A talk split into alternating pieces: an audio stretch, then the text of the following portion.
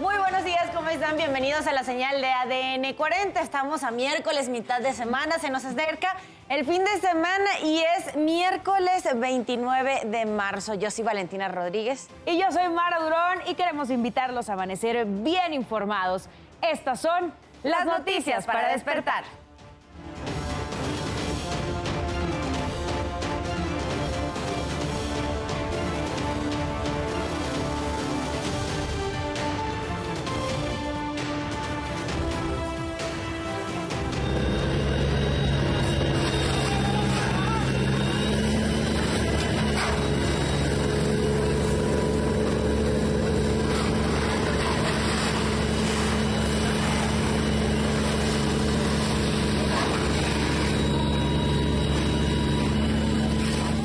Muertos y más de 100 desalojados dejó incendio en un predio de la colonia Buenavista en la Ciudad de México.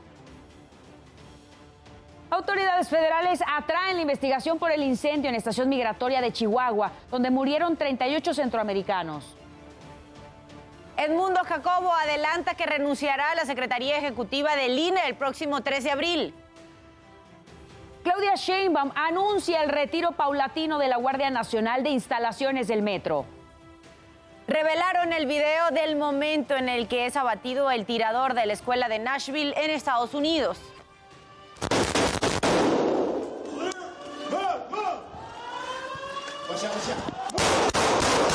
No se pierda más adelante la buena noticia del día. Le mostraremos una granja que utiliza los desechos orgánicos de sus animales para producir biogás y utilizarlo en una cocina comunitaria que instaló.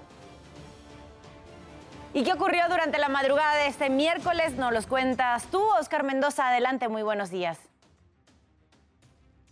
¿Qué tal? ¿Cómo están? Muy buenos días. Pues eh, durante esta madrugada continuaron los trabajos de limpieza en las alrededor de 40 casas afectadas después del desbordamiento de la presa Tacubaya allá en la alcaldía Álvaro Obregón. Pero vamos a ver la información completa en la siguiente nota. Al menos 40 casas resultaron afectadas tras el desbordamiento de la presa Tacubaya en la alcaldía Álvaro Obregón. Pero todo fue muy rápido, la verdad. Tres minutos, cuatro minutos. Es que estaba lloviendo. Entonces de repente, pues empezó a meter el agua. Cuatro minutos y se inundó todo. Las calles de la colonia Capulín se convirtieron en verdaderos ríos. En algunos puntos, el agua alcanzó un metro de altura. Empecé a escuchar como que caía mucha agua. Abrí las puertas que estaban de este lado y todo el agua empezó a entrar. La tarde de este martes cayó una tromba en la capital mexicana, ocasionando que la contención de la presa no soportara. Pisos llenos de lodo, muebles, aparatos electrónicos y medicamentos quedaron inservibles. Intentábamos rescatar lo que más podíamos, entonces como en nuestra desesperación, pero pues no se podía, las puertas se cerraban con el agua, este, las cosas pues obviamente que estaban en el suelo así o los muebles que no eran pesados empezaban a flotar. Según los vecinos, la inundación fue algo que nunca les había pasado. Hemos estado tres horas sacando agua hasta que ya quedó así como el lodo y pues sí huele muy feo. Con camiones tipo Vactor limpiaron las coladeras, permitiendo que el nivel del agua bajara. Las labores de limpieza se prolongaron por al menos 10 horas. Esta es una de las alrededor de 40 casas afectadas tras el desbordamiento de la presa Tacubaya. Aquí en la alcaldía Álvaro Obregón, el agua subió alrededor de 40 centímetros, dañando todos los muebles que se encuentran en esta vivienda.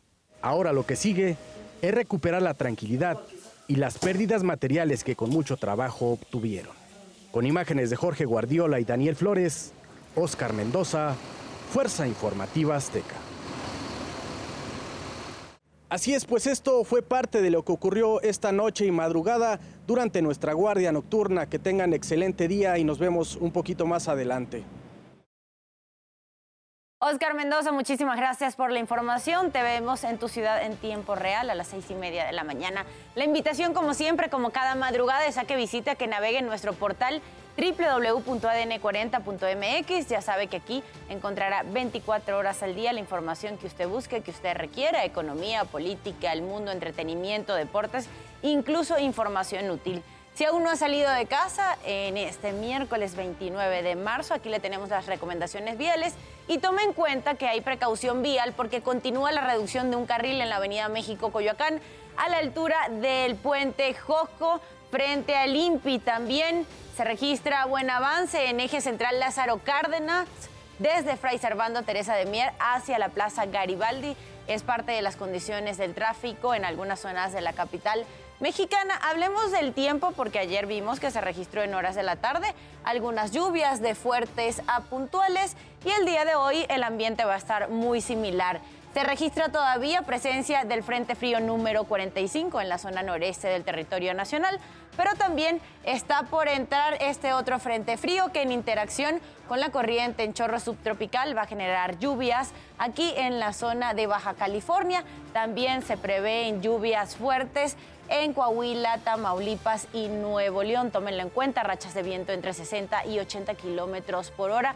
También se pueden estar registrando torbellinos o tolvaneras haga uso adecuado de las cosas que estén en posible alcance del viento y que se puedan caer. También en el resto del territorio nacional tenemos presencia de dos canales de baja presión.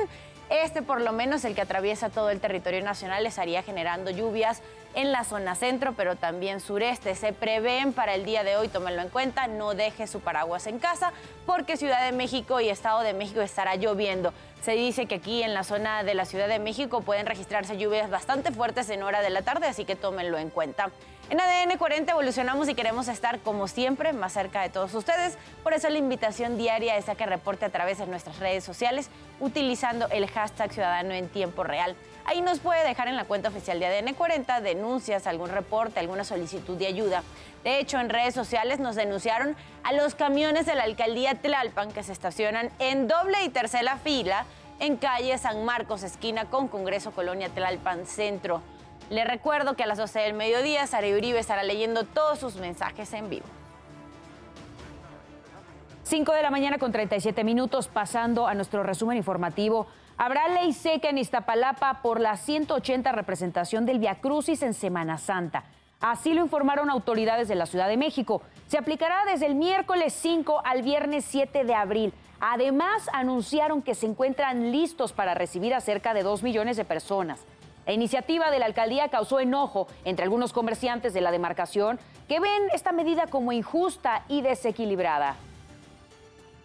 Que es una incongruencia. Es absurdo. Que es absurdo, ¿no? Ajá, exactamente, aquí es Plutarco, Benito Juárez, Iztapalapa. Si no llega a haber cerveza aquí, la compramos pasando la calle. No pasa nada si hay o no hay. o, a que a unos los multen y a otros no. Sí nos afecta demasiado, pues tenemos que tener los refrigeradores cerrados para que la gente no esté, no ingrese a las cervezas y pues no las podemos vender, porque nos hacemos acreedores a alguna multa. El Congreso de la Ciudad de México aprobó aumentar sanciones por robo, venta y compra de equipamiento o mobiliario urbano. Esto incluye coladeras, cableado del metro y altavoces. Se avaló sancionar con penas de 3 a 7 años de prisión. Las vacunas de refuerzo adicionales de COVID-19 ya no se recomiendan de forma rutinaria para la mayoría de la población. La sugerencia se hace luego de que la Organización Mundial de la Salud modificó sus recomendaciones y sugiere que solo se apliquen a poblaciones de alto riesgo como adultos, eh, jóvenes con comorbilidades eh, significativas, personas con condiciones inmunocompresivas, eh, embarazadas y trabajadores sanitarios. Esto después de seis o doce meses después de la última dosis. Ocurrió una avalancha en una montaña de Paul Canyon en Utah, en Estados Unidos. Estados Unidos. Una persona murió después de quedarse atrapada en la nieve. De acuerdo con autoridades, el cuerpo fue localizado tres horas después. Las cuadrillas tuvieron que usar helicópteros para llegar a varios puntos del cañón y retiraron más de seis metros de nieve para recuperarlo. El Centro de Avalanchas de Utah publicó el video e indicó que el fenómeno ocurrió por causas naturales. 5.39 minutos de la mañana seguimos con temas de urbe. La Fiscalía de la Ciudad de México levantó el aseguramiento del restaurante La Polar, donde recuerde usted murió un comensal el 9 de enero. Dijo que no estará bajo resguardo del Ministerio Público, pero que permanecerá cerrado porque la alcaldía Cuauhtémoc le impuso la clausura administrativa. Por estos hechos, familiares y amigos de la víctima, Antonio Monroy, protestaron afuera de la Fiscalía Capitalina. Ellos aseguran que solicitarán a la Fiscalía General de la República se haga cargo del caso, ya que según ellos hay irregularidades en la investigación. La Guardia Nacional se retirará poco a poco del metro de la Ciudad de México, así lo señaló la jefa de gobierno Claudia Sheinbaum. Dijo que pronto se dará más información mientras los elementos de la Policía Bancaria Industrial y Auxiliar permanecen en las instalaciones. Los elementos de la Guardia Nacional fueron desplegados desde que se registraron hechos considerados como atípicos a principio de año. Hay un programa de retiro que ya está establecido y mientras tanto Policía eh, bancaria industrial y auxiliar está tomando este papel. Ok, muchas gracias. Doctor. Sí, y tiene que ver con que prácticamente llevamos ya pues, varias semanas sin robo de cable y varias acciones que se tomaron para evitarlo. Se realizaron dos cateos de manera simultánea en inmuebles que estarían relacionados con los montadeudas en la colonia Juárez. Los operativos ocurrieron sobre las calles Versalles y Atenas, donde estaban ubicados unos call centers. Personal de la Secretaría de Seguridad Ciudadana y policías de investigación de la Fiscalía ingresaron a estos predios para buscar a los responsables y reunir indicios para la investigación del caso. Hasta el momento se desconoce si hay personas detenidas. 21 personas detenidas, entre ellos un menor de edad, fueron presentados ante el Ministerio Público luego del cateo a un inmueble para desmantelar un falso call center en el municipio de Nezahualcóyotl, en el Estado de México. Decomisaron computadoras y diversas tarjetas de crédito. Ellos realizaban llamadas a cuentavientes para defraudarlos con sus tarjetas bancarias. La Fiscalía del Estado de México, el Ejército Mexicano y la Policía Estatal fueron recibidos a balazos al ingresar al lugar. El hombre que los agredió resultó lesionado y tuvo que ser llevado a un hospital. Además, encontraron en el sitio armas de fuego y drogas. En los últimos meses, en la zona oriente del Estado de México han sido desmantelados cuatro lugares de este tipo.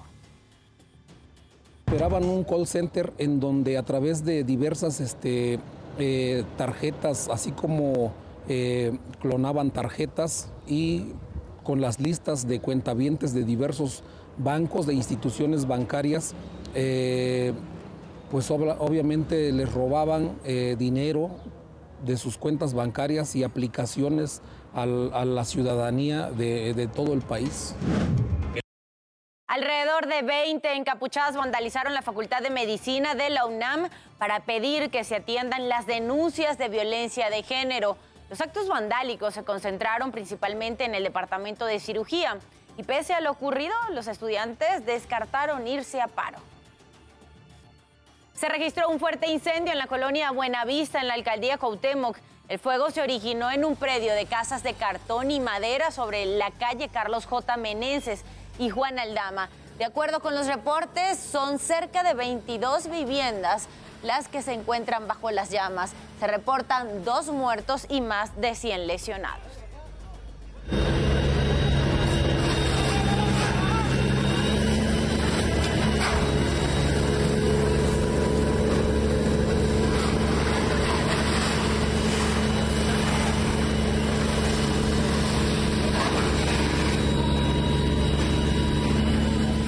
5 de la mañana con 43 minutos pasamos a los temas internacionales. Una representante de la Oficina de Investigaciones de Tennessee confirmó que cualquier tratamiento voluntario para condiciones mentales no prohíbe la compra o posesión de armas de fuego. Y es que la tiradora del el tirador del ataque en una escuela en Nashville tenía un tratamiento psiquiátrico. En tanto, el jefe de la policía de Nashville, John Drake, dijo que mientras el atacante salía de su casa, sus padres le preguntaron sobre una bolsa roja que llevaba. Ellos no le dieron importancia, ya que jamás pensaron que su hijo tuviera tantas armas ni que se dispusiera a matar a tanta gente. El jefe de la policía de Nashville, John Drake, dijo que el atacante del tiroteo en la escuela donde murieron más de seis personas era una exalumna de esa institución. Aclaró que se trataba de una persona trastornada emocionalmente. informó que Audrey Elizabeth, de 28 años, usó dos armas de asalto y una pistola durante el ataque.